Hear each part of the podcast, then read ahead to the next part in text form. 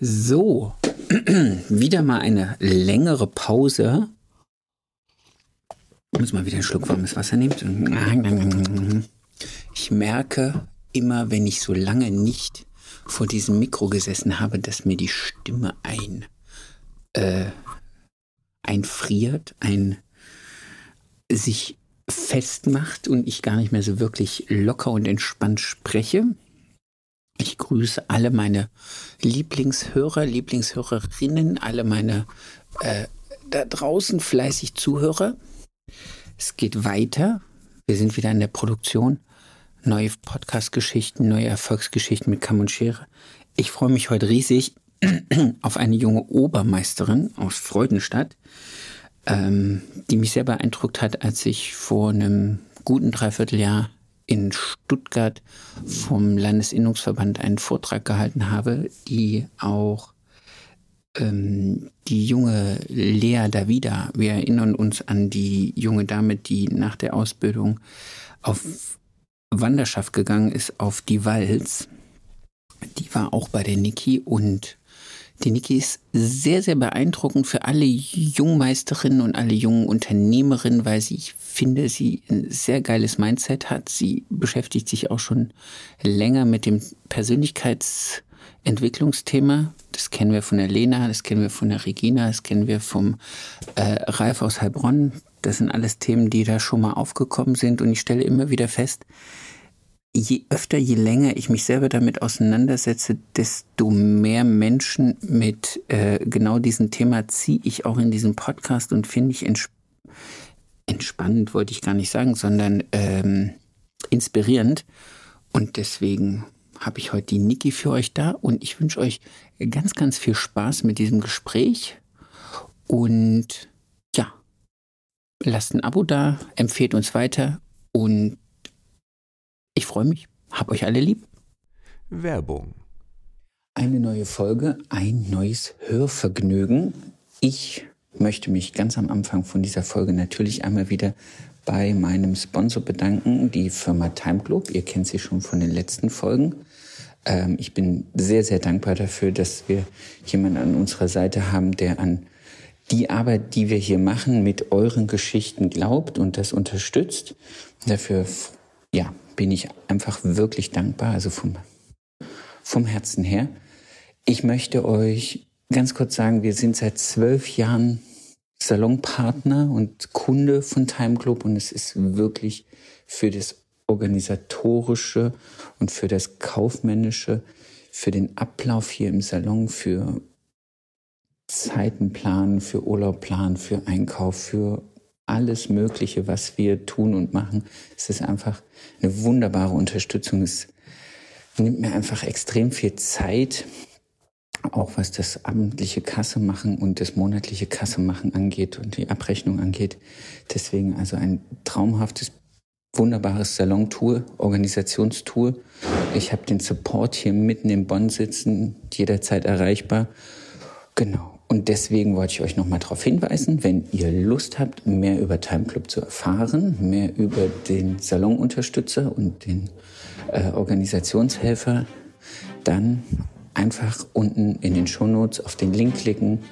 Da gibt's alle möglichen Informationen zu Time Club und vielleicht auch das eine oder andere interessante Angebot für euch. Viel Spaß jetzt mit der Folge und danke Time Club.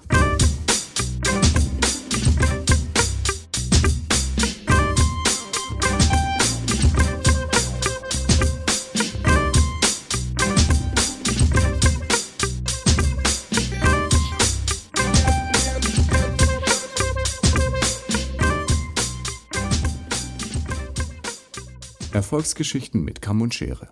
Heute zu Gast die wunderbare Niki Madunovic. Ready, steady, go, meine Liebe. Herzlich willkommen in meinem Podcast. Hallo. Erfolgsgeschichten mit Kamm und Schere. Wie ist dein Name? Ich bin Niki Madunovic. Wie lange bist du Friseurin? Äh, dieses Jahr im Sommer 15 Jahre. Angestellt oder selbstständig? Selbstständig. Äh, Alter deines Salons oder deiner Salons? Ähm, mein äh, erster Salon ist jetzt zehn Jahre alt und der zweite Salon süße anderthalb Monate. Träumsche, ah, Träumsche. Anzahl deiner Angestellten? Ähm, aktuell 15 und wenn alles nach Plan läuft, wahrscheinlich dieses Jahr noch 19 oder 20, je nachdem. Wahnsinn, richtig cool. In welcher Stadt sind die Salons oder in welchen Städten? Ähm, also der Flagship-Salon quasi, der erste ist in Freudenstadt und der zweite in Nagold im schönen Schwarzwald, wie man es unschwer hören kann wahrscheinlich. Alles gut. Wir, wir, wir hatten heute Morgen oder ich habe in der, in, in der, im Interview heute Morgen jemand aus der Schweiz. Also wir sind international auch Dialekte. Alles ist gut. Hast du neben, neben diesen zwei Salons, hast du noch Hobbys? Hast du noch Zeit für Hobbys? Ähm, ja, schon. Also ich weiß, dass viele immer sagen, dass der Beruf kein Hobby sein sollte, aber ich würde schon sagen, dass es mir so viel Spaß macht, dass es eigentlich schon auch mein Hobby ist, also mein Salon und die Arbeit im und am Salon. Ähm, aber außerhalb des Salons gehe ich gerne reisen. Ich liebe gutes Essen, vorzugsweise zum Essen, verzehren, nicht zum selber zubereiten, aber das auch ab und an. Und ähm, ja, seit ähm, ja, zwei, drei Jahren auch so das Thema Persönlichkeitsentwicklung, da stecke ich auch gern Zeit rein. Zeit rein. Sehr schön. Äh, Nagold und der Schwarzwald Traumdestination zum Essen gehen. Ich glaube, eine der höchsten Sterne Gastronomiedichten in der ganzen Bundesrepublik. Ja, ganz viele tolle Hotels und gute Küche. Ja. Ja, aber auch so, so mini kleine Orte. Wir waren jetzt in, in Spielberg mhm. bei der Josephine Fuchs? Nee. Doch. Heißt die Fuchs? Egal, mhm. auf jeden Fall auch. Wunderbares Essen, wunderbare Küche, traumhaft. Mitten, kleiner Ort, komme ich gerade drauf, weil du gesagt hast, Essen. War die auch bei Kitchen? So meine. War die auch bei Kitchen Impossible?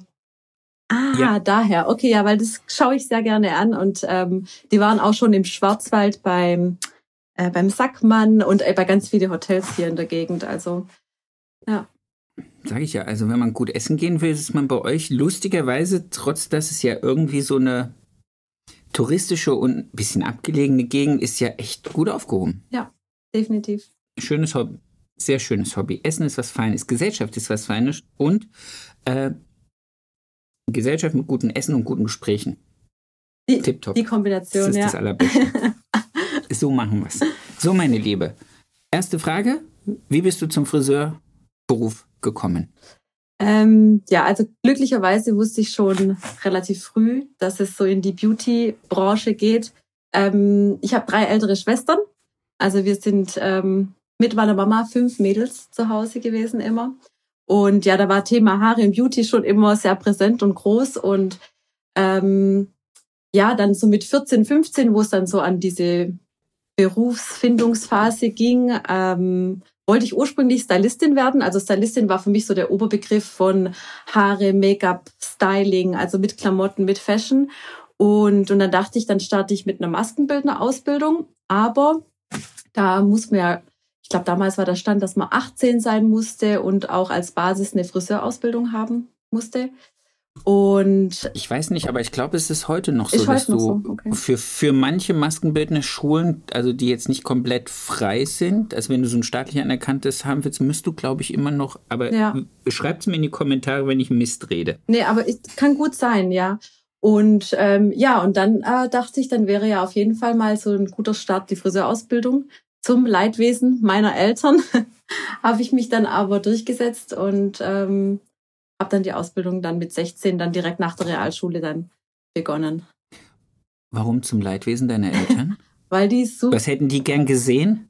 Also die, die wollten, dass wenigstens eine von uns vier, also zur Vorgeschichte, meine Eltern sind als Gastarbeiter aus Kroatien nach Deutschland gekommen und äh, die wollten halt, dass wenigstens eine von den vier Töchtern studiert und was Gescheites lernt und ähm, ja, für die ist halt einfach ähm, körperliche Arbeit, schwere Arbeit und die wollten halt immer, dass wir es leicht haben im Leben und gut haben und hatten, hatten halt immer gesagt, die würden es schön finden, wenn wir Lehrer oder ja, sowas in die Richtung. Das war immer so der Wunsch von denen, aber ja, mein Sturkopf. Unternehmerin hat, ist doch auch was Geiles.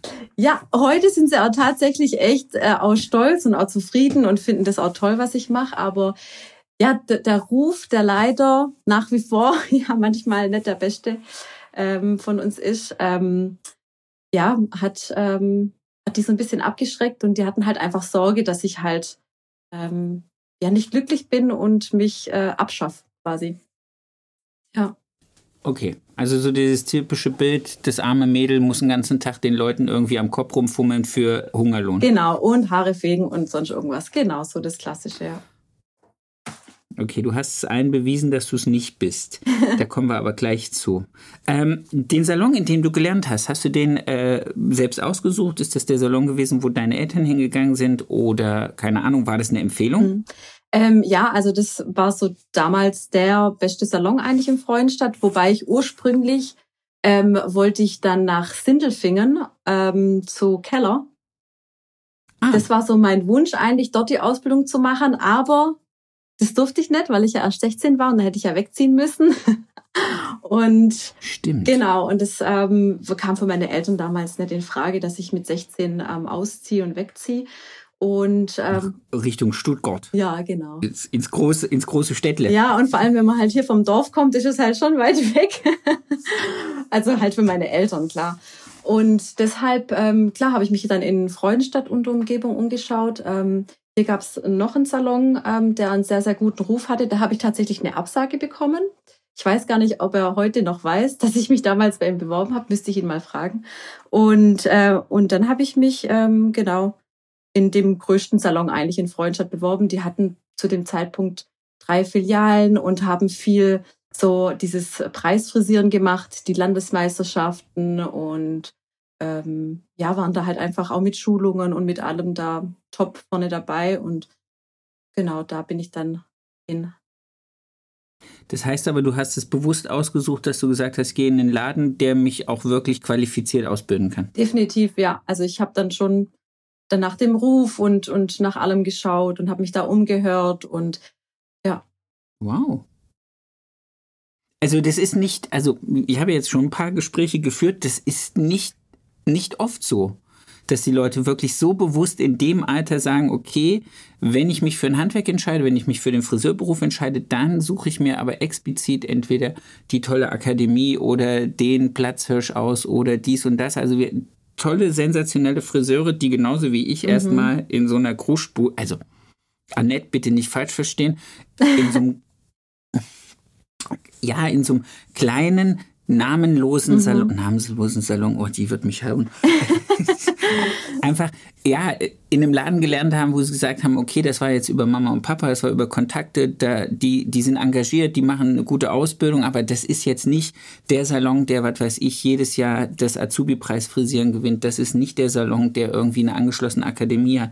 Das ist nicht der Salon, der irgendwie die große Connection zu irgendwelchen äh, Firmen hat, die Dauerschulungen anbieten oder sowas, sondern es ja. war halt ein kleiner Salon, wo ich gesagt habe, aha, okay, hier mache ich das. ja. Das finde ich interessant, wenn du dann sagst, hey, nee, ich will dann schon irgendwie zu den Geilsten, weil ich will ja dann auch geil rauskommen. Eben, also das war schon so die Überlegung und auch, ich glaube, was mich damals auch unheimlich angesprochen hat, ähm, ist so das Thema Wettbewerb. Also irgendwie, mir macht es Spaß, mich zu messen. Irgend, ja, oder damals hat es mir noch mehr Spaß gemacht, mich zu messen, weil ich komme aus dem Turniersport und ähm, also wir haben, also ich habe getanzt früher, Videoclip und Hip-Hop. Und da war es schon so, ähm, so die ganze Meisterschaften, auf die man dann so hintrainiert. Und dann ähm, will man unbedingt äh, auf jeden Fall aufs Treppchen, aber mit Nummer zwei ist man auch nicht so ganz zufrieden, sondern will auf die Nummer eins. Und das war irgendwie zu dem Zeitpunkt halt ganz präsent, weil ich halt zu dem Zeitpunkt auch noch getanzt habe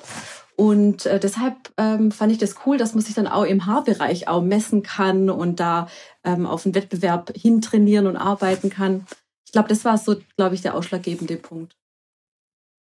Das ist schon immer in dir? Ja, also. Dieses Challengen? Cool. Ich glaube, ich glaube, es liegt auch daran, dass ich die, halt die jüngste auch von vier bin. Also ich musste halt irgendwie immer gucken, dass ich nicht. ich will auch was zu essen. dass ich nicht vergessen werde. Nein, Spaß. Aber ja, da muss man sich schon auch äh, lernen, durchzusetzen, würde ich sagen. Und da, dadurch, dass es halt beim Tanzen schon auch immer, also da war immer so der Spruch, ähm, ähm, ich, oder wie war das nochmal?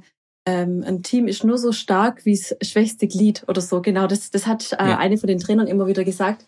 Und, und das begleitet mich bis heute noch. Also das hat mich schon geprägt. Also Thema Sport und auch im, in, in, im Team, in der Mannschaft und auch dieses äh, immer versuchen, weiterzukommen und besser zu werden und so, das würde ich schon sagen, dass es damit zusammenhängt.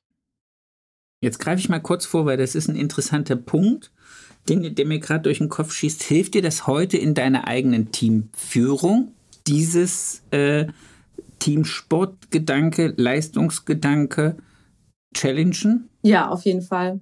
Weil ich, also mein Ansporn oder mein Anspruch ist, dass ich ähm, im Team keine, wie soll ich sagen, schlechtere Mitarbeiter habe, die ich irgendwie so mitziehe, sondern ähm, ich möchte ähm, kein schlechtes Gefühl haben, wenn ich eine Kundin bei Mitarbeiterin B eintrage, ähm, weil ich denke, oh, die macht es nicht so gut, sondern ich möchte einfach, dass die Kundin, egal zu wem sie geht, ähm, eine ähnliche Leistung bekommt. Klar hat jeder seinen eigenen Stil, logisch, und jeder hat auch ähm, so ein bisschen seine Lieblingsfriseurin. Aber ich möchte nicht, dass es da erhebliche Unterschiede gibt. Und wenn es jemand gibt, der keine gute Leistung bringt, wirkt sich das immer auf die komplette äh, Mannschaft dann aus und, ja. und äh, wirft immer quasi dann, soll ich sagen, so das Licht auf den kompletten Salon und nicht nur auf die eine Person. Und so war das beim Tanzen auch. Wenn man da halt nicht abgeliefert hat in dem Augenblick, also bei äh, einer Meisterschaft, wenn man dann den Auftritt hatte, ähm, dann hat das ganze Team Punkte verloren und konnte dann nicht gewinnen. Und so sehe ich das schon auch ähm, so im, im Salonalltag oder halt bei der Arbeit, ja. Das heißt, du nimmst dann explizit die oder den raus und schulst den separat oder kriegt der dann oder die dann irgendwie Wochenende im Keller eingesperrt? Nee, also die werden dann schon auch gefördert, klar. Und ähm, es muss bei uns auch nicht jeder alles können. Also man kann sich schon auch so ein bisschen spezialisieren und auch sagen, okay, äh, Thema Hochstecken liegt mir gar nicht, dann muss, es, dann muss man das auch nicht machen. Aber äh, gerade so die Basics, äh, Schnitte, Kolorationen, Balayage ist bei uns ein großes ähm, Thema. Das sollte schon dann auch bei jedem auch ähnlich gut sein. Ähm, dass dann auch die Rezeption dann halt auch die Termine gut verteilen kann und ähm, es da dann keine riesige Unterschiede gibt. Klar, also man braucht sich auch nichts vormachen. Man wird äh, niemals zehn gleich gute Pferde quasi im Stall haben. Es gibt da immer Unterschiede, aber jeder hat so seine ähm, Stärken einfach. Ja. Okay, aber die Basis, die Basis muss überall gleich sein. Und da ist es dann auch so, dass sie alle dieselben Schulungen und dasselbe Thema kriegen. Und wenn sie Nachhilfe, also wenn sie zusätzlich noch ein bisschen Training brauchen, stellst du das zur Verfügung. Klar, ja. ja. Cool. Cool. Lass uns mal wieder zurück in deine Ausbildung springen. Ähm, du hast dann auch an Meisterschaften teilgenommen? Ja. das, äh, da war ich heiß drauf. okay. Ja. Jetzt, jetzt gestehe ich, dass ich diesbezüglich unvorbereitet bin. ich glaube, in Facebook äh, gibt es doch so ein paar witzige Bilder. Also ich finde ja diese Hochstecken, also ich habe beim Hochstecken mitgemacht bei den Landesmeisterschaften und beim Flechten. Und es sind ja so diese ähm, Avantgarde-Frisuren, überhaupt nicht tragbar und also richtig wild.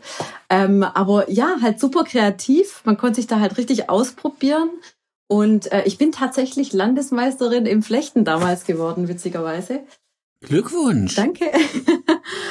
und ähm, ja, das ist doch was. Doch, aber es war eine coole Zeit. Es hat Spaß gemacht. Wir haben ähm, abends dann teilweise bis um 24 Uhr im Salon trainiert gemeinsam und ähm, ja, nebenher Pizza gegessen, wobei es auch dann schon auch sehr streng war und wenn was nicht gut lief, dann habe ich zum zehnten Mal die Frisur aufgemacht und nochmal neu gemacht, aber es war cool, also war schön. Das ist genau der Grund, warum ich das nie gemacht habe. Und jetzt kommt wieder der Umkehrschluss. Ich kenne so viele aus den Gesprächen, die dann mir irgendwann im Laufe des Gesprächs sagen, dass sie über, äh, über Preisfrisieren und über Wettkampffrisieren zumindest mal zwei Dinge ganz massiv gelernt haben. Das eine ist, extrem sauber arbeiten zu können, on point in Zeit abzuliefern ja. und mit Stress umgehen. Definitiv, ja.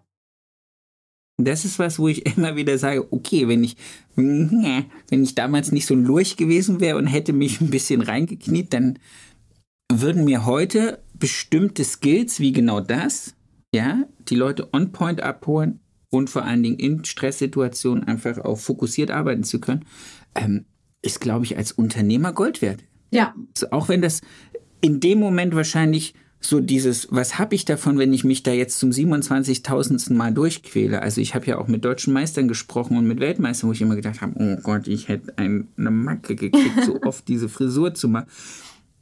Aber irgendwann ist es halt einfach so, dass genau diese, diese Dinge übrig bleiben. Du gehst da runter, du bist zufrieden, du hast äh, dein Bestes geliefert und stellst aber fest, dass in deinem Salonalltag relativ große äh, Themen aufkommen müssen, dass du wirklich mal so ein bisschen neben die Spur rutscht und vielleicht aus der Ruhe gerätst, ja. wo andere schon vorher irgendwie ja, ja. weggerannt werden. Cool. Definitiv. Und auch, ich glaube, das war auch, ich wollte es auch meinen Eltern dann auch beweisen, dass, äh, dass ich da gut äh, in, in dem bin. Und ähm, das war tatsächlich damals auch ja, einer der schönsten Momente. Ähm, mein Vater kam dann mit auf die Meisterschaft. Ich glaube, das war dann im zweiten Lehrjahr. Und, ähm, und bei der Siegerehrung, das war dann da, als ich dann die, den ersten Platz beim Flechten, glaube ich, war das, ähm, gewonnen habe, hatte dann auch Tränen in den Augen gehabt und war dann, glaube ich, oh, ja, war dann auch tatsächlich ähm, dann stolz und das hat mich dann auch gefreut. Stolz. Ja, das hat mich dann auch richtig gefreut, weil ich einfach ähm, das meinen Eltern auch beweisen wollte, dass sie sich da keine Sorgen machen müssen und dass, wenn ich was mache, dann wird es gut und ähm, das hat mir schon viel bedeutet, ja. Wahnsinn, schön. Das ist schön. Das bringt mich direkt zum nächsten. Schön, schöne Haare, schöne Menschen. Ähm, das heißt aber, weil wir da nachher gleich mal drauf kommen, du bist auch so ein bisschen Verbands- und Innungskind aus dieser Zeit, oder? Mhm, ja, also der Salon, in dem ich gelernt habe, die waren schon immer in der Innung drin und haben da auch mitgemacht ähm, bei diesen Modeveranstaltungen und genau waren da aktiv, ja. Cool.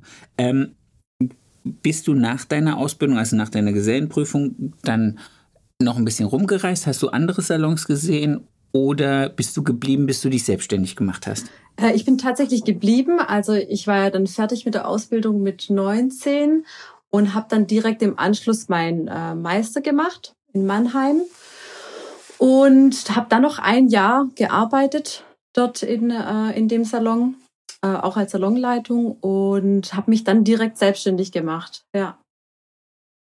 Krass. Also äh, direkt nach der Ausbildung auch noch gleich die Salonleitung von so einem großen Ding zu machen. Ja, also wir haben äh, eine kleine, also ich habe damals die Ausbildung mit einer Schulkameradin gemeinsam gemacht. Also wir waren zusammen auf der Realschule und äh, unsere Chefin hat dann ähm, eine Youngstars-Filiale aufgemacht für uns. Und wir haben da zu zweit gearbeitet, eigentlich ab Mitte drittes Lehrjahrs schon und haben da, also wir hatten schon immer dann viele Kunden und also ja, ich habe eigentlich wirklich schon ab dem dritten Lehrjahr voll mitgearbeitet. Und, ähm, und ich glaube, sie hat das Potenzial gesehen und hat auch gesehen, dass wir auch beide zusammen super ein super Team sind und ähm, hat uns dann eine kleine Filiale gemacht, äh, die halt auch gezielt cool. junge Leute ansprechen soll, also halt einfach so unser Alter damals. Und äh, ja, das war echt eine coole Zeit. Da hatten wir halt einfach im Prinzip so unsere eigene Filiale und konnten das dann gemeinsam dann äh, führen und auch mitgestalten. Und ja, war schön. Und ich wollte mich ja eigentlich nie selbstständig machen. Also mein Plan war ja immer noch nach wie vor Thema Karriere machen, äh, Stylistin und äh, ich wollte immer raus irgendwie, raus aus Freudenstadt. Aber ähm, ja, ich hatte dann damals äh, einen Freund und dann konnte ich mir dann irgendwie doch nicht vorstellen, äh, wegzugehen. Und dann war ich ja dann in Mannheim auf der Meisterschule und ich fand Mannheim ganz furchtbar. ich weiß. Ehrlich, ich muss gestehen, Mannheim ist so eine Stadt, die habe ich, die sehe ich nur aus dem ICE raus.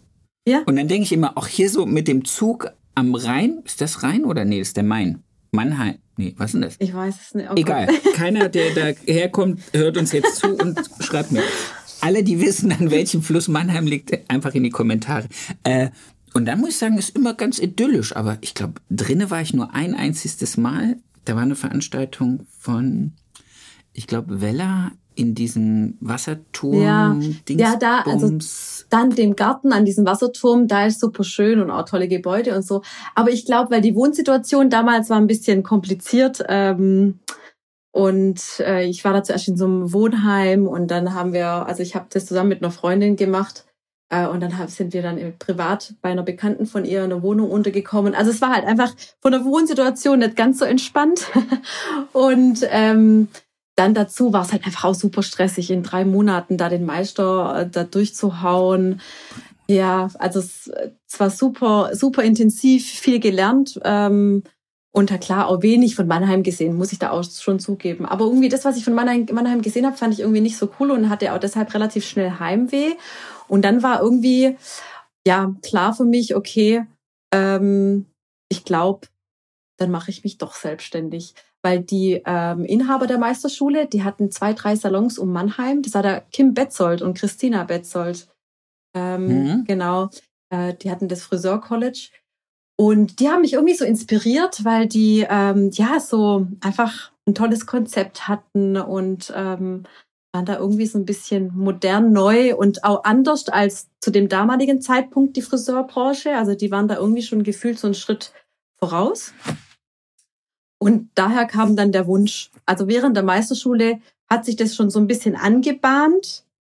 Und dann, als mhm. ich dann wieder zurück war und dort in dem Salon dann weitergearbeitet hat, ähm, ja, ist dann irgendwann immer stärker geworden. So das Bedürfnis, mich selber irgendwie zu verwirklichen und da so mein eigenes Konzept und ähm, mein eigenes äh, Wohnzimmer zu erschaffen quasi. Sehr cool. Ich muss gestehen, ich habe damals während der Meisterschule mit einem sehr, sehr guten Freund, also immer noch sehr, sehr guten Freund zusammengearbeitet und der hat sich danach direkt selbstständig gemacht. Liebe Daniel, ich grüße dich, grüße geh nach Göppingen. Ähm, ich habe damals immer allen irgendwie einen Vogel gezeigt, die gesagt haben, sie machen sich direkt selbstständig, mhm. weil ich gemeint habe, oh, der Markt ist so schwierig und du musst so ein gutes Konzept haben und du musst so bei dir selber sein, ja. um das zu machen. Und die meisten, die mit dabei waren, waren wirklich so, oh, jetzt habe ich meinen Meister, jetzt mache ich mich selbstständig. Und ich so, oh. ja.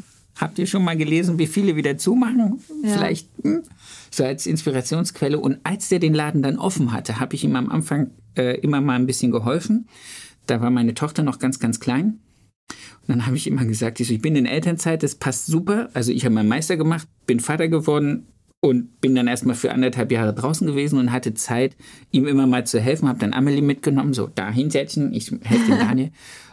Und erst da, als ich ihm in dem Laden geholfen habe und gesehen habe, wie er es für sich eingerichtet hat und wie er so, wir, wir ticken in vielen Dingen sehr ähnlich und in manchen Dingen auch gar nicht, dann dachte ich mir so, oh, wäre schon oh, schön. Auch eigentlich, jetzt wenn ich mir das so hier überlege, wenn ich so den richtigen Industriepartner finden würde und das richtige, das richtige was so zu meinem Mindset und was so zu meiner Inspiration und so passt, dann mache ich es, glaube ich, auch.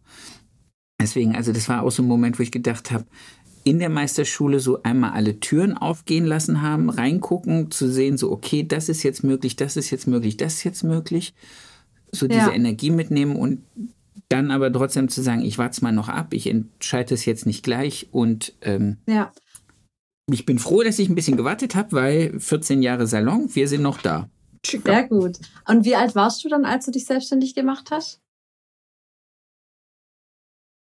14 Jahre jünger als ich jetzt bin. 29. 29. 29, ich werde dieses Jahr 43. Ach, ja, 9, 14 Jahre jünger.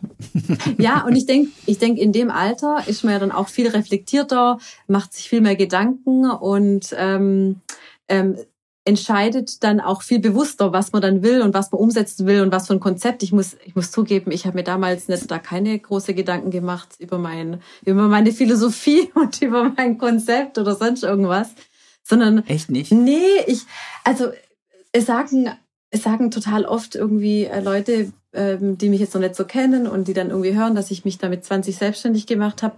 Die sagen sie, oh wow, warst du da mutig, aber ich habe das da gar nicht so empfunden zu dem Zeitpunkt, weil ich einfach wirklich zero darüber nachgedacht habe. Ich dachte einfach, okay, ich bin eine gute Friseurin, ich habe viele Kunden, mir macht es Spaß, was ich mache und ähm, das passt schon. Das wird schon. Und ich dachte immer so, okay, worst case, wenn es nicht läuft, dann habe ich halt ein paar Schulden, aber ich habe zwei Rechte. Irgendwie werde ich mich ja statt schon durchwursteln und äh, irgendwie äh, Arbeit finden. Aber ich habe da mir wirklich nicht so viel Gedanken gemacht. Ja.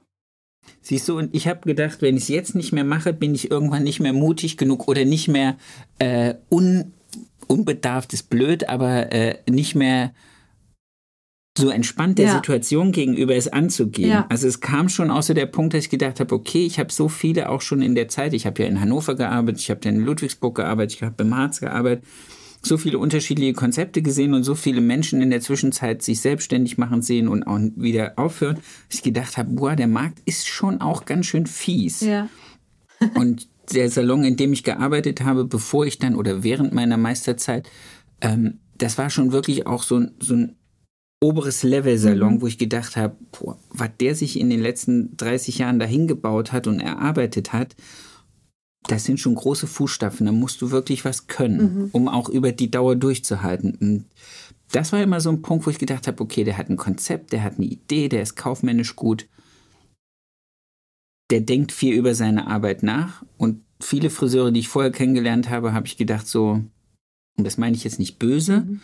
aber die haben es dann halt auch genau auf diese zwei Beine gestellt. Ich habe viele Kunden, Mhm. ich mache das, was ich mache, gern. Das wird schon reichen. Ja.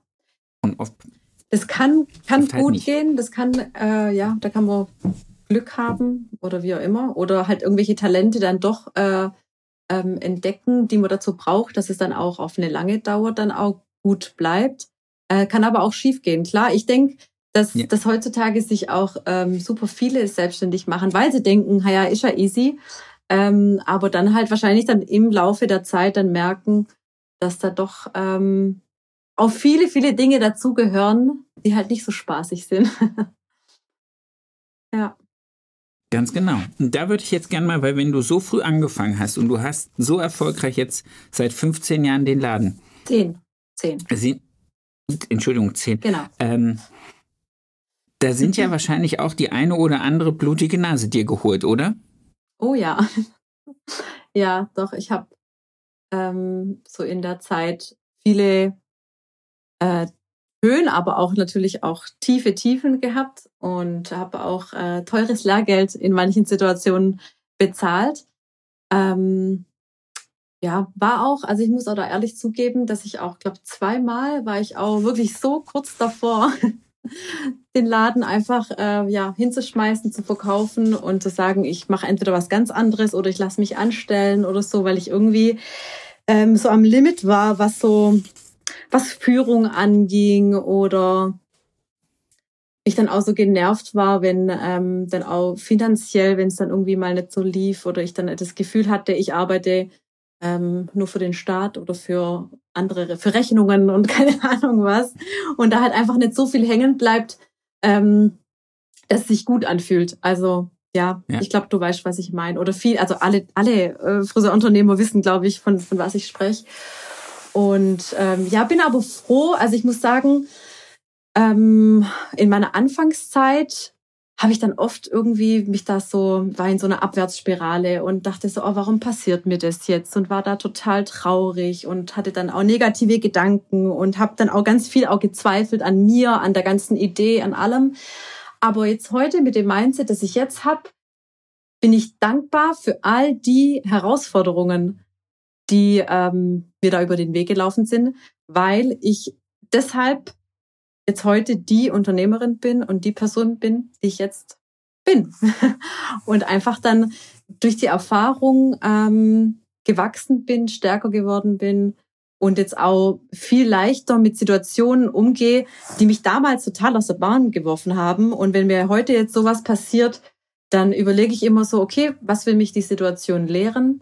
Ähm, und ähm, ja, was welche Tür öffnet sich vielleicht dann aufgrund dessen, weil sich dann diese Tür schließt oder wie auch immer. Also ich versuche da einfach positiv ranzugehen und immer zu denken, dass alles für mich passiert und nichts gegen mich. Und, ähm, und deshalb bin ich dankbar, weil wenn alles easy gewesen wäre, es das geht ja nicht. Da passiert ja, also wenn alles einfach ist, dann passiert ja keine Entwicklung. Dann, äh, dann stagniert man ja. Und ich liebe das ja, so voranzukommen und weiterzukommen. Und ich glaube, deshalb ziehe ich dann auch solche Sachen manchmal an, ähm, weil ja, weil, äh, weil das dann Wachstum bedeutet. Und Wachstum ist gut, Wachstum ist schön. Auch wenn's, wenn Wachstum wehtut, manchmal. Wachstumsschmerzen. Äh, lass mich mal ganz kurz zurückhüpfen.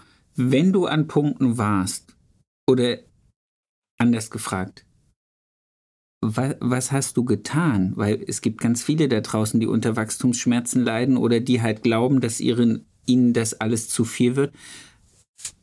Jetzt mal ganz konkret, hast du dir Hilfe in Form von Unternehmensberatung gesucht oder hast du dir Hilfe in Form von ähm, ja, äh, Kommunikationscoaches geholt, weil das Thema Persönlichkeitsentwicklung so wie du gesagt hast, damit beschäftigst du dich jetzt in deinem Hobby oder auch jetzt arbeitstechnisch ja noch nicht so lange wahrscheinlich, dass das jetzt der ausschlaggebende Grund war zu sagen, okay, ich kann den Salon aus dem Grund drehen, sondern das müssen ja schon andere Dinge gewesen ja. sein, die dir vorneweg gesagt haben, okay, ähm, ich muss meine BWA vielleicht besser lesen können, ich muss vielleicht besser kalkulieren können, ich muss vielleicht einfach irgendwie eine andere Ansprache halten. Was, was konkret hast du damals gemacht, dass du da rausgekommen bist?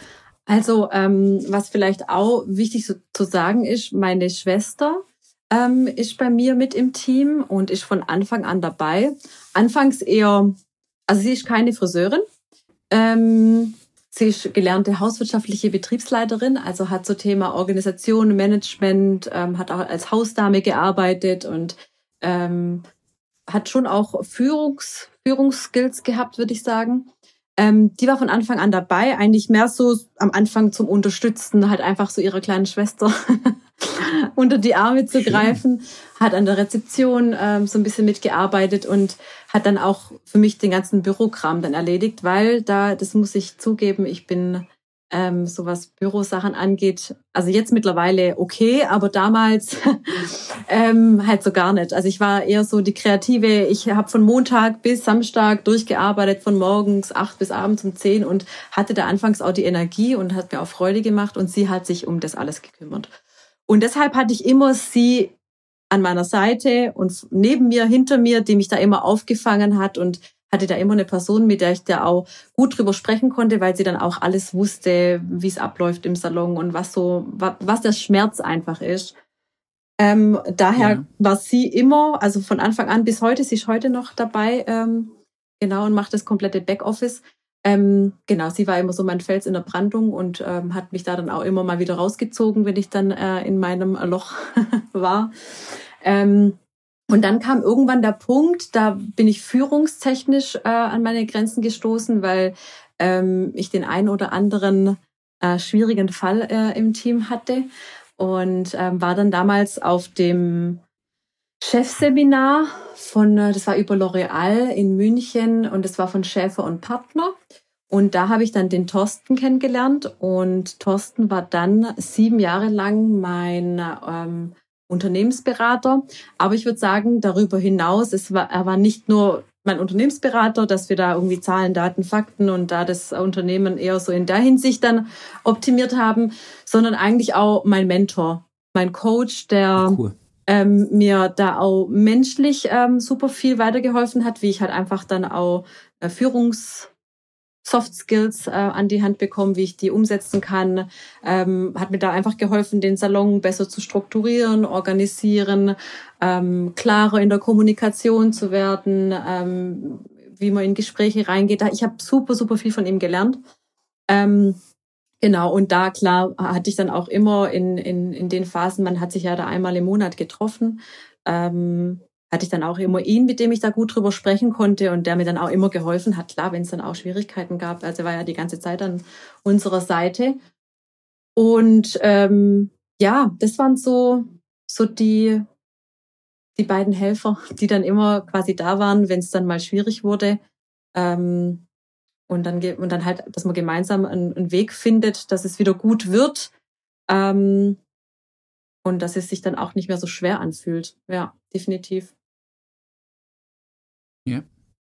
Aber das ist cool, weil ich glaube, das ist, das hat was mit Einsicht und mit, äh, mit Wunsch zu tun. Nämlich Wunsch A, das, was man als Traum angefangen hat, auch wirklich nicht zum Albtraum für sich selber werden zu lassen, weil ich glaube, Glauben ist ein großes Wort. Ich gehe davon aus, dass viele da draußen langsam von ihrem Traum hin in so eine hm, Beschwerniserträumung rutschen, was ihre Salonarbeit angeht, aber vielleicht auch zu, zu wenig mutig sind, sich wirklich Hilfe zu holen. Und mit Hilfe meine ich jetzt nicht hier irgendjemanden, der, sondern wirklich jemand, der sagt, lass uns mal zusammen drüber gucken. Wie sprichst du mit den Leuten?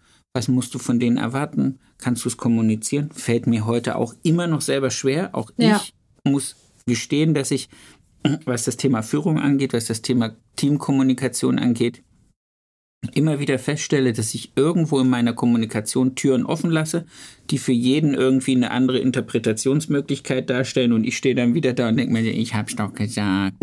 Verdammte Scheiße, ich hab's doch gesagt. Was habe ich denn diesmal wieder falsch gesagt, dass sie es falsch verstehen? Ja. So, also auch ich lerne jeden Tag an meinem Team, wie man besser werden kann. Aber es ist schön. Und es soll auch ja jeden da draußen auch so ein bisschen ermutigen zu sagen, okay, wenn ich alleine an einen Punkt komme, wo ich vielleicht nicht mehr weiterkomme, da gibt es draußen Leute, ob das Schäfer und Partner ist, ob das äh, Marion Stahl ist, ob das andere Unternehmensberatungscoaches sind, ob das äh, Salon Impuls ist. Das ist wurscht, aber geht raus, sucht euch jemanden, der euch einfach kurz mal in die Hand nimmt, mit euch drüber guckt und da auch hilft. Ja, definitiv. Und vor allem, ähm, vor allem finde ich es auch einfach, ähm, man muss nicht alles können. Ich finde, das ist immer, Nein. das ist immer auch so ein, so ein Thema, dass man, äh, glaube ich, als ähm, Saloninhaber meint, man muss der perfekte Buchhalter sein und, ähm, und Coach und also wirklich alles auf einmal. Ähm, aber es macht dann viel mehr Spaß. Also ich habe dann total die Freude an meiner Arbeit verloren, also halt an dem Handwerk an sich, weil ich ähm, weil ich das unter Druck immer gemacht habe, weil ich eigentlich wusste, ich muss mir Zeit nehmen für Gespräche, ich muss mir Zeit nehmen für Strategie, für Organisation, Planung und dann konnte ich beides nicht so richtig machen, so gefühlt. Ja. Und, und so diese innere Zerrissenheit, ähm, die wurde dann immer größer und ich denke, das, das fühlt sich dann einfach nicht gut an und es, ähm, und es soll sich ja irgendwo, wie soll ich sagen, es, ich denke, es ist so ein falscher Glaubenssatz, ähm, dass, dass man manchmal sagt, alles Gute ist nie beieinander und äh, das Leben ist halt manchmal nicht leicht, aber es kann leicht sein, wenn man einfach dann ähm, bewusst Aufgaben verteilt und sagt, okay, Backoffice, ich, ich kann es einfach nicht. ich bin einfach keine Büro-Queen, deshalb gebe ich das ab und konzentriere mich auf, auf Dinge, die ich besser kann. Und dann ist ja nur die Frage, wie viel Geld muss für die zusätzliche Person reingearbeitet werden, dass das funktioniert. Ja, und seit ich mich ähm, mehr rausnehme und nicht so viel am Kunde bin. Ähm, seither läuft es auf allen Ebenen, ob es führungstechnisch ist, ähm, äh, von den Umsätzen her oder ähm, einfach von, von der Freude, von, von dem Spaß an der Arbeit besser als oder mehr denn je einfach. Ja. Was glaubst du, woran es liegt? Also außer, dass du nicht mehr im Laden bist, äh, muss es ja, das kann ja jetzt nicht. Also wenn ich jetzt davon ausgehe, ich gehe raus und die haben mehr Spaß ohne mich, wäre ich beleidigt. Nein. Ich bin eh beleidigt. Nein, ich, ich war ja, ich war ja nie, ich war mal eine kurze Zeit, ein paar Monate weg, aber ähm, ich war ja immer präsent, immer da, aber habe mir halt einfach bewusst ähm, Orga-Zeiten genommen. Also so haben wir es genannt. Einfach ähm, Bürozeiten, Orga-Zeiten, ähm, wo ich einfach mir Zeit nehmen, um Dinge zu planen, um, um Dinge umzusetzen. Und äh, die Zeit, die ich dann im Salon am Kunden war, war dann einfach dann entspannter, lockerer und cool. die Mitarbeiter hatten dann auch ähm, Aufgabenbereiche und es macht ja dann auch Spaß, wenn man dann irgendwo eine Verantwortung hat, wenn man auch was mitentwickeln kann. Und ich glaube, das war so der, der ausschlaggebende Punkt. Du hast mir in einem unserer langen, langen, vielen Unterhaltungen mal erzählt, dass du ja auch eine Zeit lang raus warst, also auch wirklich raus warst. Genau. Und um das zu machen, deine ganze Struktur neu sortiert hast, damit halt auch wirklich die Aufgaben erledigt sind, wenn du nicht da bist. Genau, ja. Wie viel Vorlauf hat es dich gedauert, dir selber gedanklich deinen ganzen Salon, Monat, Vierteljahr, weiß ja nicht, wie lange genau du draußen warst, aufzustrukturieren und zu sagen, okay, wir machen jetzt ein Meeting, jeder kriegt von euch Aufgaben zugeteilt und ihr dürft euch auch Aufgaben aussuchen, wo ihr glaubt, da seid ihr firm drin, das macht euch Freude, das ist stark, das ist was, mhm. wo ihr Interesse habt. Was, was, äh, wie lief das? Also, ähm, ich habe ein Jahr, bevor ich dann meine Kreativpause slash Inspirationsreise äh, gemacht habe. Also ich habe das ein Jahr davor kommuniziert, dass ich das machen möchte. Aber es hat schon lange davor angefangen, dass ich angefangen habe, Aufgaben abzugeben. Angefangen am okay. Rezeptionsbereich. Einfach wirklich die Rezeption komplett abzugeben. Ich terminiere nicht mehr selber für sie, für mich. Ähm, äh, die Bestellungen, ähm, die, die, gut, die Urlaubsplanung habe schon ich gemacht oder da einfach nochmal drüber geschaut, aber das Eintragen, die Arbeitspläne gestalten und machen, das alles ähm, habe ich dann abgegeben. Und ähm, dann hatte ich auch eine Salonleitung oder habe ich immer noch dieselbe, ähm, habe ich dann damals dann mit ihr besprochen, dass sie dann auch schon mehr Verantwortung übernimmt und ähm, sich dann auch um die Azubis dann mehr kümmert. Äh, das waren das waren so die Anfänge, da halt einfach Aufgaben abzugeben und nicht mehr alles alleine zu machen. Und dann, wie gesagt, ein Jahr, ähm, bevor ich dann quasi weg war, also es war geplant, dass ich neun Monate weg bin, kam dann doch ein bisschen anders. Wow. Ähm, ich war dann ähm, drei Monate ähm, weg, also wirklich weg, nicht im Salon, nicht äh, körperlich vor Ort. Ähm, und bin dann aber, es hat sich dann einfach ähm, doch verändert. Ich habe doch nicht so eine lange Pause gebraucht, wie ich eigentlich dachte. Ich habe das Gefühl gehabt, ich muss einfach. Macht ja nichts, ja, aber. Äh, ich habe das Gefühl ge äh, gehabt, dass ich ähm, einfach eine Pause brauche, weil ähm, äh, ich irgendwie, hm, wie soll ich sagen, kennst du das Gefühl, dass dein Salon und deine Mitarbeiter und die Kunden dein Leben und über dich bestimmen, gefühlt? So, so dieses. Warum war ich wohl jetzt fünf Tage im Harz alleine? Ja. Das war irgendwie, also ich habe es war einfach ähm, so dieser Drang, einfach mal was anderes zu sehen, mal rauszukommen und nicht irgendwie immer ähm, ja so in dieser Verantwortung zu sein. Klar, die Verantwortung, die konnte ich ja nie ganz abgeben, aber einfach mal rauskommen und was anderes sehen. Und ja, jetzt habe ich den Faden verloren. Wo waren wir stehen geblieben? Wie ich da hingekommen Macht ja nichts. Wir waren, wir, ja, aber du hattest, du hattest es organisatorisch so auf die Beine gestellt, dass du wirklich ein Dreivierteljahr hättest weg sein können. Ja, yes, genau. Ich habe dann äh, quasi ein Jahr davor angefangen, ähm, wie gesagt, die Aufgaben dann immer mehr an die Salonleitung abzugeben, an die Rezeptionistin. Wir haben im Team besprochen, wer welche Aufgaben übernehmen kann. Äh, meine Schwester hat dann noch ein bisschen mehr gemacht. Und dann war es dann irgendwann dann so, ich glaube, so gute drei, vier Monate, bevor ich dann ähm, die Reise angetreten habe, ähm, habe hab ich dann immer, wenn mich jemand angesprochen hat und was von mir wissen wollte, habe ich immer gesagt, stell dir vor, ich bin nicht da, wen würdest du jetzt fragen? und dann ähm, hat man Geil. und dann hat man einfach dann gemerkt, okay, welche Dinge kann jetzt zum Beispiel die Aline nicht klären? Also was was muss einfach dann über meinen Tisch gehen oder was muss ich besprechen? Und dann hat man gemerkt, okay, wo gibt's noch Gaps? Was muss man noch äh, lösen? Und was ich auch sagen muss, ich war ja nie ganz weg. Also ich, man konnte mich anrufen, ich war erreichbar. Ich habe auch von unterwegs habe ich auch trotzdem ein bisschen gearbeitet und ähm, war ähm, trotzdem dann irgendwo präsent auf eine Art und Weise. Ähm, genau, aber das Team hat es so gut gemacht, also es war Wahnsinn. Also ich, ich bin immer noch ganz cool. im Glück, wenn ich dran denke, wie die Mädels den Laden gerockt haben. Ich habe äh, Nachrichten bekommen von Kunden. Ähm, Niki, ich wollte nur Bescheid geben. Ich war gerade im Salon. Es war super. Liebe Grüße von den Mädels. Mach dir keine Sorgen. Ähm, kannst noch eine Weile wegbleiben, so nach dem Motto. also. geil. Aber das ist doch, das ist doch genau das. Also wenn es immer heißt, also die Außenwelt, das Bild eines Unternehmers, du kannst ja kommen und tun und gehen, wann du willst. Und wir sind eigentlich alle im Kopf und in unserer Arbeit so noch mehr eingeschränkt als jeder Angestellte von uns. Und dann hast du es geschafft zu sagen, okay, ich krieg das hin. Und ich krieg auch noch ein Feedback von meinen Kunden, um die ich mir ja immer am meisten Sorgen mache. Oh, was machen die, wenn ich nicht da bin? Äh, kommen die jemals wieder zurück ja. zu mir? Ja, ich und meine besten Freunde. Und dann schreiben die dir, Niggi, lass die hier arbeiten. Bleib auf der Insel. Geiles Leben. nee, es war echt cool. Also war schön. Und ich war dann ja, also ich war dann quasi früher zurück als geplant, ähm, aber war dann trotzdem nicht aktiv am Kunde im Salon und äh, für die Kunden war das auch okay. Also klar gab es hier oder da mal jemand, der dann gesagt hat, ah, oh, ich habe gehört, Niki ist wieder da, ich möchte wieder zu ihr. Aber als wir dann gesagt haben, dass ich nach wie vor noch nicht aktiv wieder am Kunde bin, sondern dass ich am Salon äh, arbeite und dann hat sich das ja dann so kurzfristig und spontan mit dem zweiten Salon so ergeben.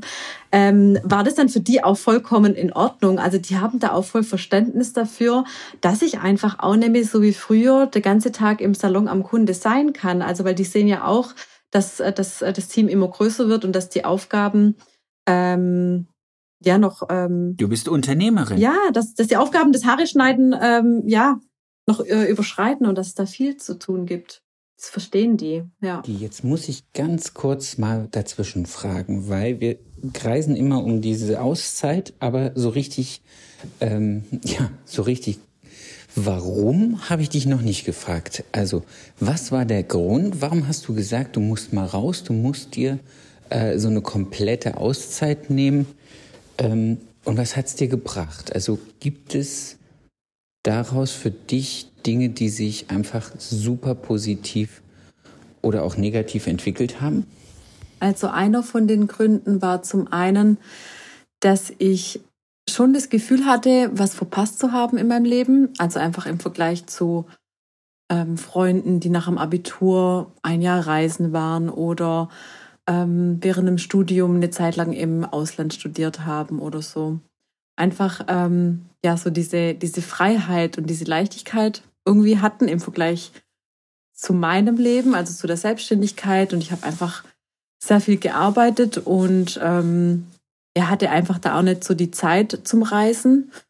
Und zum anderen habe ich dadurch, dass ich mich ja gleich selbstständig gemacht habe und nur in einem Salon davor gearbeitet habe, auch gar nicht so die Erfahrung gehabt, äh, wie es in anderen Salons abläuft. Und auch, ähm, ja, ich habe angefangen zu hinterfragen, warum ich was mache und ob es nicht auch noch bessere Wege gibt und ähm, ja, angenehmere Wege, um an sein Ziel zu kommen. Man hat einfach so unterbewusst Dinge übernommen. Und ähm, ja, ich habe mich schon immer einfach auch für andere Menschen interessiert und ich liebe inspirierende Menschen, de deren Geschichten, ähm, was sie so erfolgreich gemacht hat, wie sie wohin gekommen sind und wie sie einfach auch die Dinge angehen.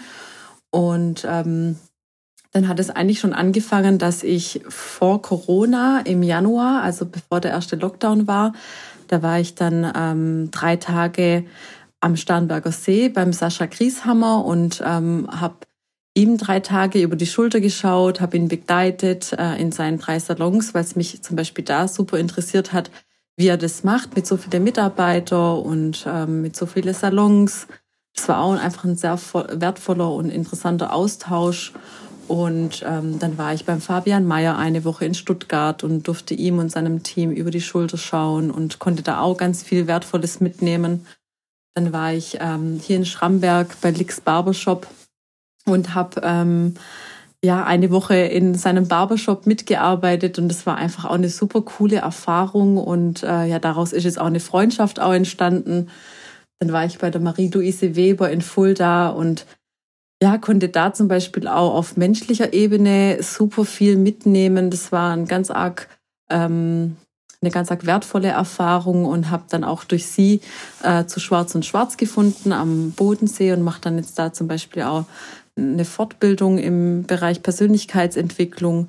Also ich konnte so von jeder Inspirationsreise ähm, einfach was mitnehmen und was ich einfach auch mega schön fand, dass ich auch was da lassen konnte. Also das war einfach eine Inspiration für beide Seiten. Und ähm, ja, dann wollte ich das einfach auch mal am Stück machen und einfach, wie gesagt, auch mal diese Freiheit und diese Leichtigkeit genießen, die mir einfach irgendwie so gefehlt hat. Ähm, und ja, ich hatte einfach auch das Gefühl, dass so meine goldene Zwanziger einfach so an mir vorbeigerast sind und ich da irgendwie das gar nicht so bewusst ja äh, erleben konnte und ähm, habe mich dann entschlossen, ähm, am Stück für neun Monate zu verreisen und ähm, war dann drei Monate in Europa unterwegs, in Kopenhagen, in London, ähm, in Hamburg, in Rom, in Montenegro, Kroatien und im Kosovo und habe da ähm, neben dem äh, Reisen, das einfach kombiniert, dass ich dann auch Salons besucht habe, mich mit den ähm, Unternehmern ausgetauscht habe. Ja, also so richtig mitarbeiten, aktiv äh, konnte ich leider nicht, weil das einfach auch so mit Arbeitserlaubnis und so gar nicht so einfach war. Aber ähm, in Rom konnte ich das zum Beispiel, da war es nicht so streng. da habe ich dann eine Woche dann äh, in einem kleinen äh, Salon ähm, mitarbeiten dürfen und habe da einfach auch eine ganz wertvolle ähm, Verbindung jetzt zu einer Friseurin äh, dort, zu der Ariana und konnte da einfach auch ganz viel mitnehmen. Es war einfach super interessant, ähm, wie die Menschen dort arbeiten und mich da einfach vom Handwerk international einfach inspirieren zu lassen, von den Menschen, von den Geschichten. Und ja, das kann ich einfach nur jedem ans Herz legen, sowas mal zu machen. Und ich hatte auch durch ja vorher die Lea da wieder erwähnt. Sie war auch, ähm, während ich unterwegs war auf Inspirationsreise, hat sie uns in Freudenstadt besucht ähm, und ähm, hat eine Woche auf ihrer Walz bei uns gearbeitet und das war einfach auch für meine Mitarbeiter eine tolle Erfahrung, einfach mal ähm, jemanden da zu haben, der auch in vielen anderen Salons gearbeitet hat und da auch tolle Geschichten zu erzählen hatte und einfach auch so mal kurz frischen Wind mit reingebracht hat.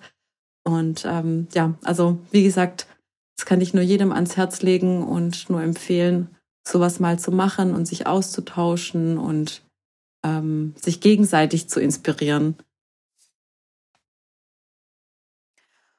Und was jetzt im Nachgang auch super interessant ist und wofür ich auch super dankbar bin, ist, dass durch die Entscheidung, so eine Auszeit zu nehmen, ähm, die Inspirationsreise zu machen, ähm, ist so viel ins Rollen gekommen, so viel Umdenken, ähm, und auch Veränderung einfach im Salon, ähm, in den Strukturen, in der Organisation, dass ich jetzt einfach auch weiß, ähm, es geht. Also ich habe immer so gedacht, oh, ich habe mir irgendwie so meinen eigenen goldenen Käfig gebaut und ich ähm, bin irgendwie so fremdgesteuert von dem Salon, von Mitarbeitern, Kunden. Ähm, und das das ist gar nicht so. Also das war ich selber, weil ich das gar nicht zugelassen habe. Aber nachdem dann irgendwie so, ja, dieser Apfel vom Stamm gefallen ist und ich einfach gemerkt habe, ähm, ich möchte was verändern und ich möchte ähm, wieder ja Leichtigkeit und Freiheit spüren, hat sich wie gesagt so viel verändert in der Struktur, dass ich jetzt auch weiß, okay, es funktioniert. Ähm, man muss nicht 24-7 vor Ort sein, dass es läuft, sondern man kann das so strukturieren, man kann das so planen, dass es auch möglich ist.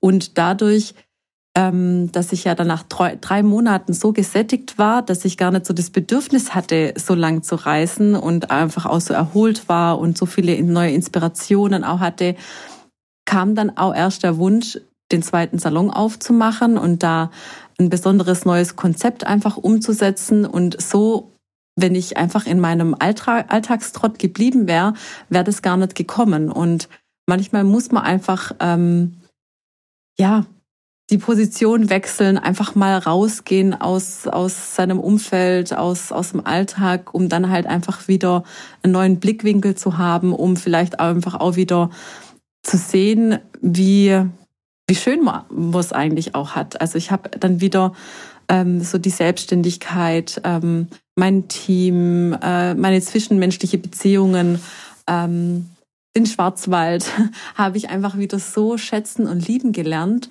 weil ich einfach eine Weile weg war. Und ähm, genau, das war quasi so der, der positive und schöne Nebeneffekt, dass halt einfach die Reise ähm, nicht nur mich ähm, verändert hat oder weitergebracht hat, sondern auch eigentlich mein komplettes Umfeld und ähm, ja, und mein Leben einfach.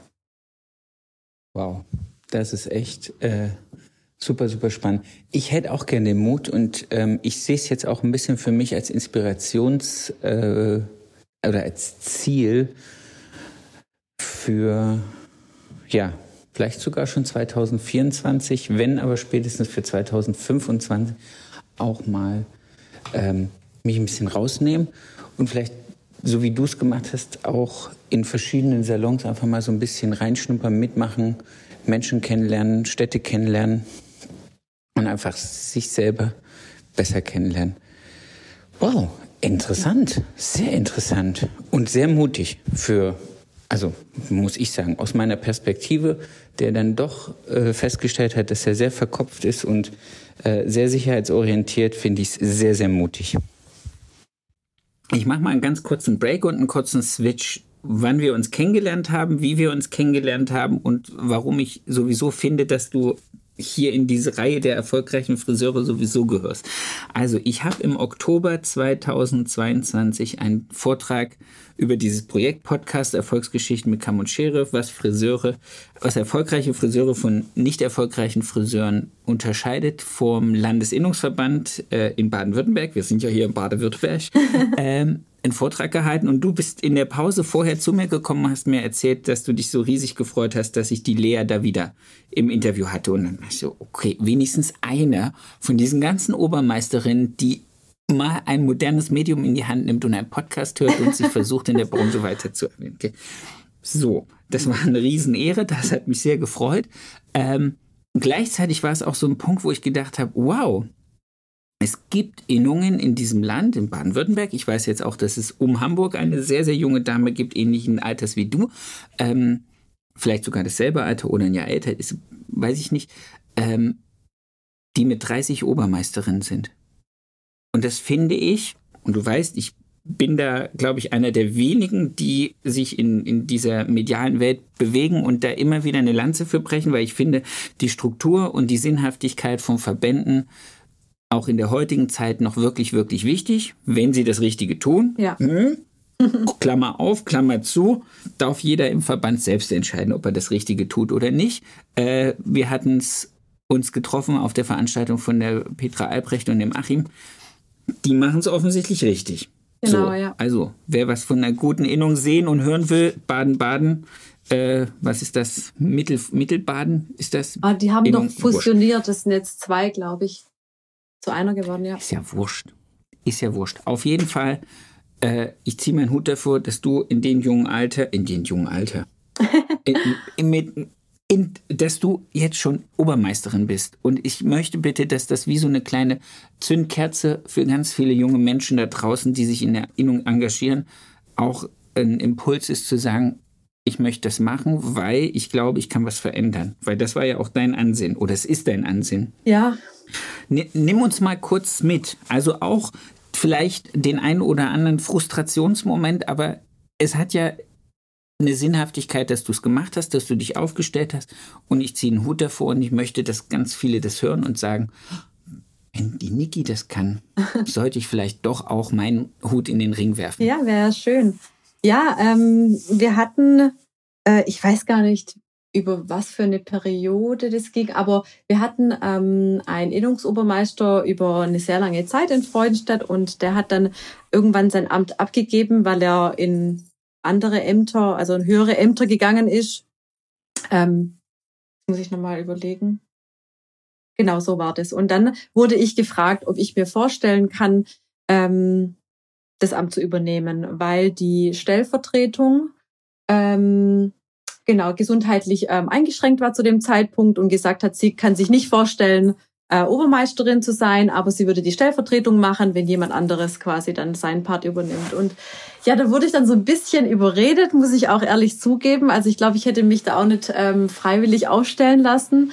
Ähm, aber ja, ähm, wir haben so drei, vier Salons bei uns in der Gegend, ähm, die da eng zusammenarbeiten und ähm, da sich auch regelmäßig austauschen. Und die haben dann gesagt, komm, Mensch, Niki, mach das doch und wir unterstützen dich dann auch und helfen mit. Und ähm, ja, weil ich auch wusste, dass halt auch Zeit äh, bei mir ähm, sehr kostbar ist und ähm, ja, ich das gut einteilen muss, auch mit dem Salon.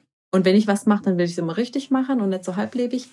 Und deshalb habe ich mich dann da so ein bisschen dann überreden lassen, das Amt an, anzunehmen und auch mit der Intention, ähm, ich würde mir da auch Veränderungen wünschen für die Friseurbranche. Und das ist so ein bisschen mein höheres Ziel, ähm, die Branche nachhaltig ähm, nicht zu verändern, aber halt einfach mitzuhelfen, dass wir die Anerkennung bekommen, die wir verdient haben und dass wir einfach auch das Ansehen bekommen, ähm, ja, im Vergleich zu anderen Handwerksberufen, fehlt es einfach bei uns so. Aber wir haben da einfach nicht so das Ansehen und das finde ich einfach super, super schade und dachte, okay, man darf nicht immer nur meckern. Also ich habe jetzt nie ja, laut gemeckert, aber ich habe da schon oft äh, gedank, äh, äh, gedacht, warum machen die das so und wieso kann man das nicht verändern und die Prüfung und es ist alles noch so eingeschlafen und man könnte dies und jenes machen.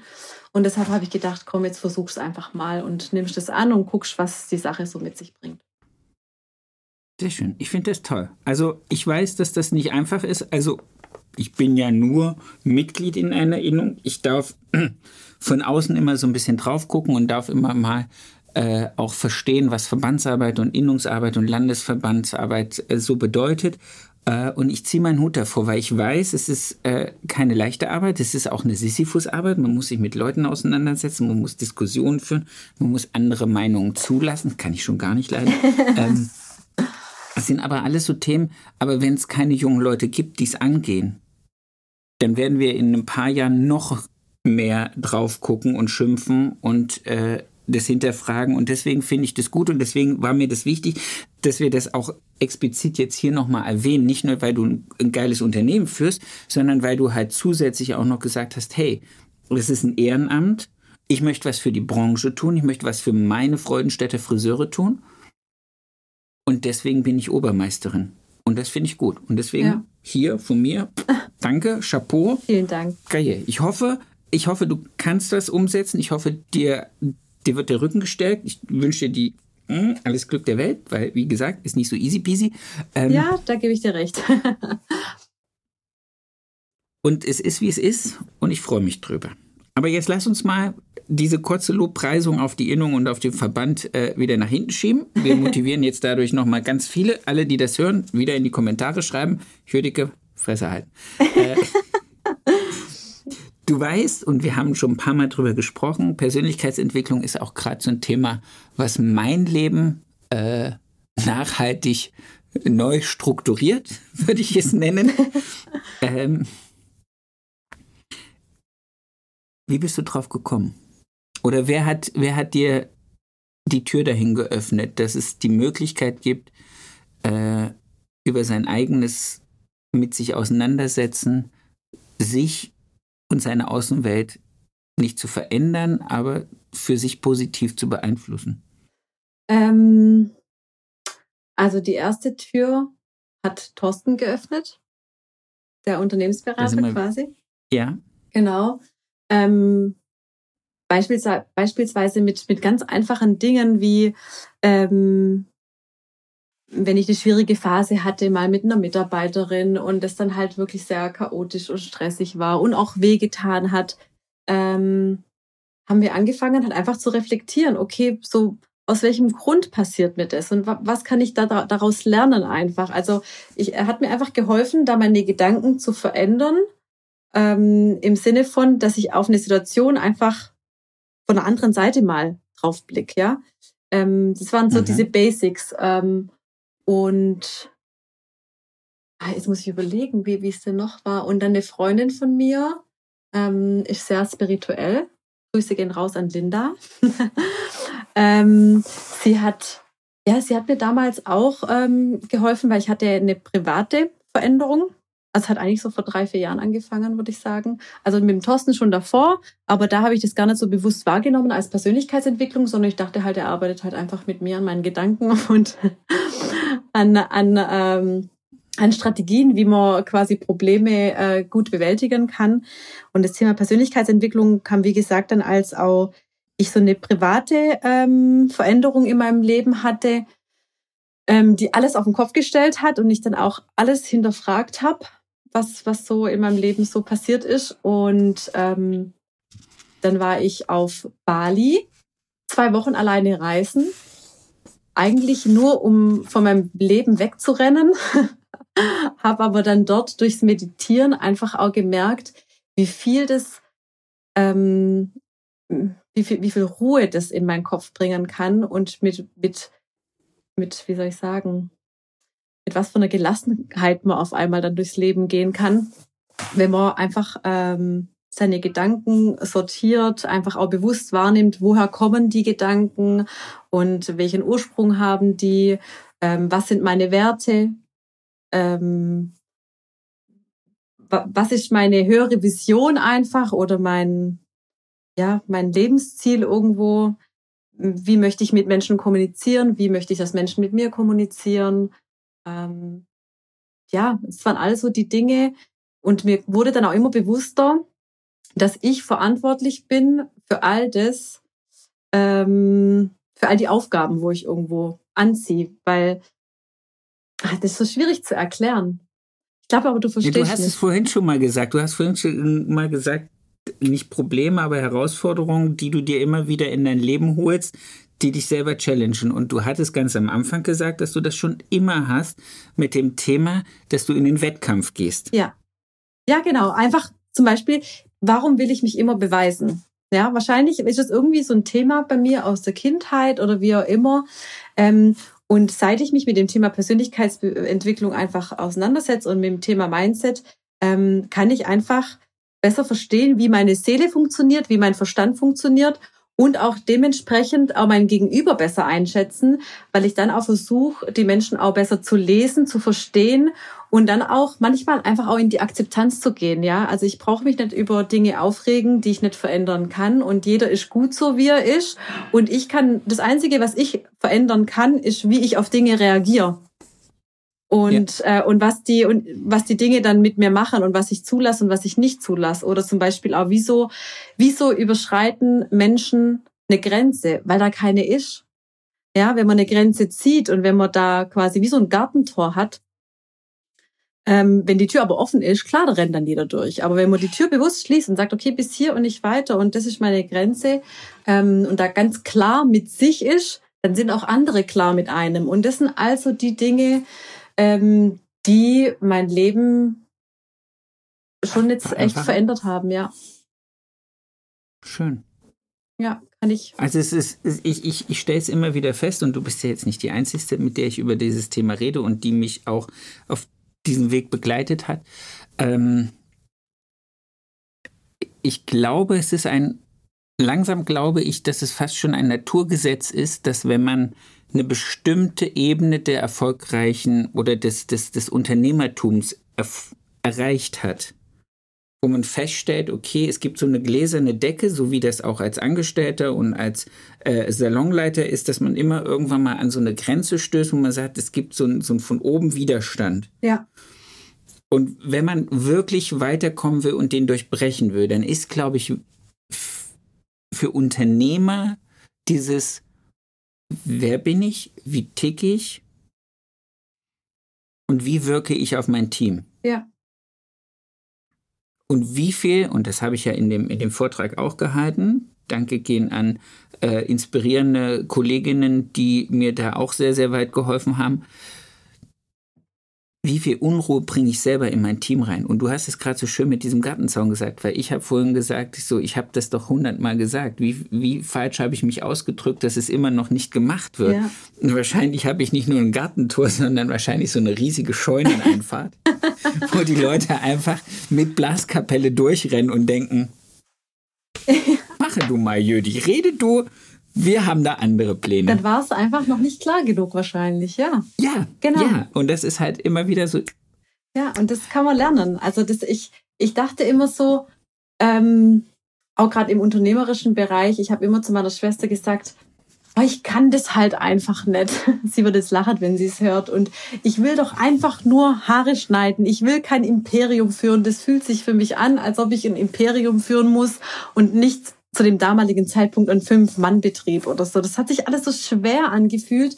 Aber das lag an mir, weil, weil ich halt einfach dann auch so an die Sachen rangegangen bin und ähm, nicht klar war in, in meiner Kommunikation. Also ich will es jetzt sagen, dass alles an mir lag. So ist es auch nicht. Also es ist ja immer auch das. Es gibt auch ein paar, die dagegen wollten. Nein, nee, also klar, es ist, das Leben ist, ist das, was man draus macht, klar, aber natürlich ähm, spielen da einfach auch gewisse Dinge dann auch mit ein.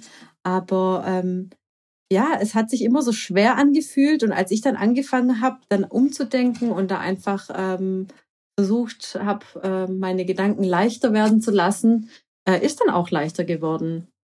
Definitiv. Schön. Ja, doch. Das, das nehme ich jetzt als nicht als unseren Abschluss, Abschluss, weil es kommt noch eine Frage, aber ich nehme es jetzt einfach mal für alle da draußen als inspirierenden Abschluss zu sagen, a, kümmert euch um euer Unternehmen in Form von, wenn ihr Probleme habt, sucht euch jemand, der euch helfen kann. Da hatte ich ein paar Namen gesagt. Und kümmert euch um euer Seelenwohl. Definitiv. Ja, weil nur wenn es dir gut geht, dann geht es auch den Menschen in deinem Umfeld gut. Und ähm, das durfte ich auch lernen.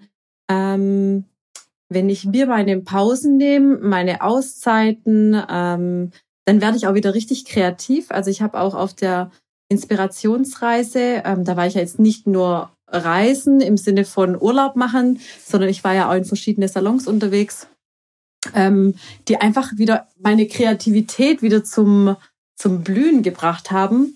Ähm, und da habe ich einfach gemerkt, okay, wenn es mir gut geht und wenn ich entspannt bin und ähm, wenn, ähm, wenn ich mich einfach um, um meinen Körper, um meine Seele, um auch meine Familie auch kümmere, dann geht's meinem Team gut, weil die das natürlich dann auch merken, dann geht's meiner Familie gut und ähm, das ist einfach dann so die Basis. Ist immer wie so ein magisches Dreieck, würde ich sagen.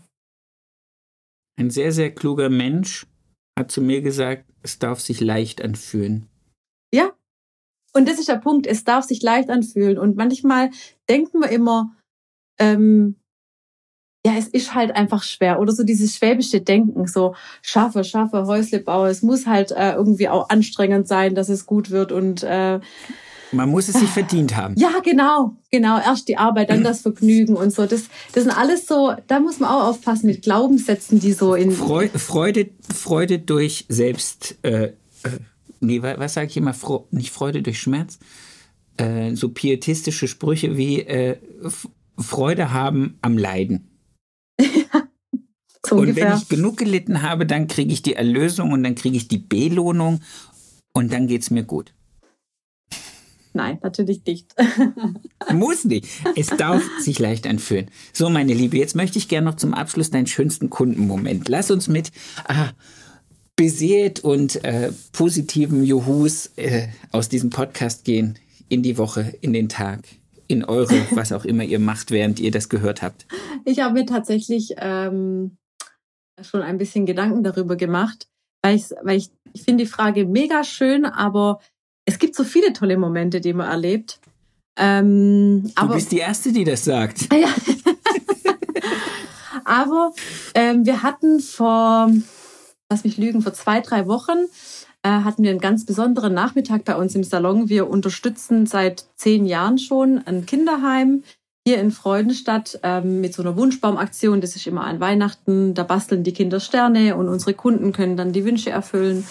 Ähm, und das Genau, machen wir seit zehn Jahren und zu dem Jubiläum dies äh, letztes Jahr haben die Kinder ähm, unter anderem ähm, einen Beauty-Nachmittag bei uns geschenkt bekommen.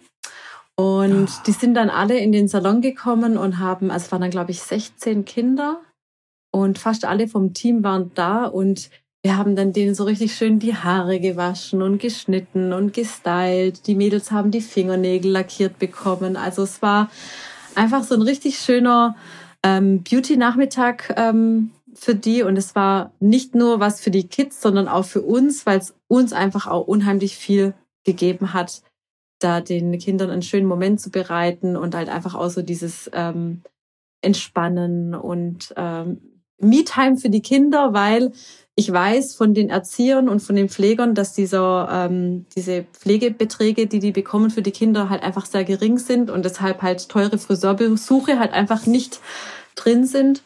Und deshalb haben die das richtig genossen, so mit Haare waschen und mit allem drum und dran. Und das war tatsächlich ähm, ein, einer der schönsten Kundenmomente, die ich erlebt habe. Wow. Wow, das ist echt was Feines. Schön. Ja, doch, ich danke cool. dir. Sehr gerne. Danke dir.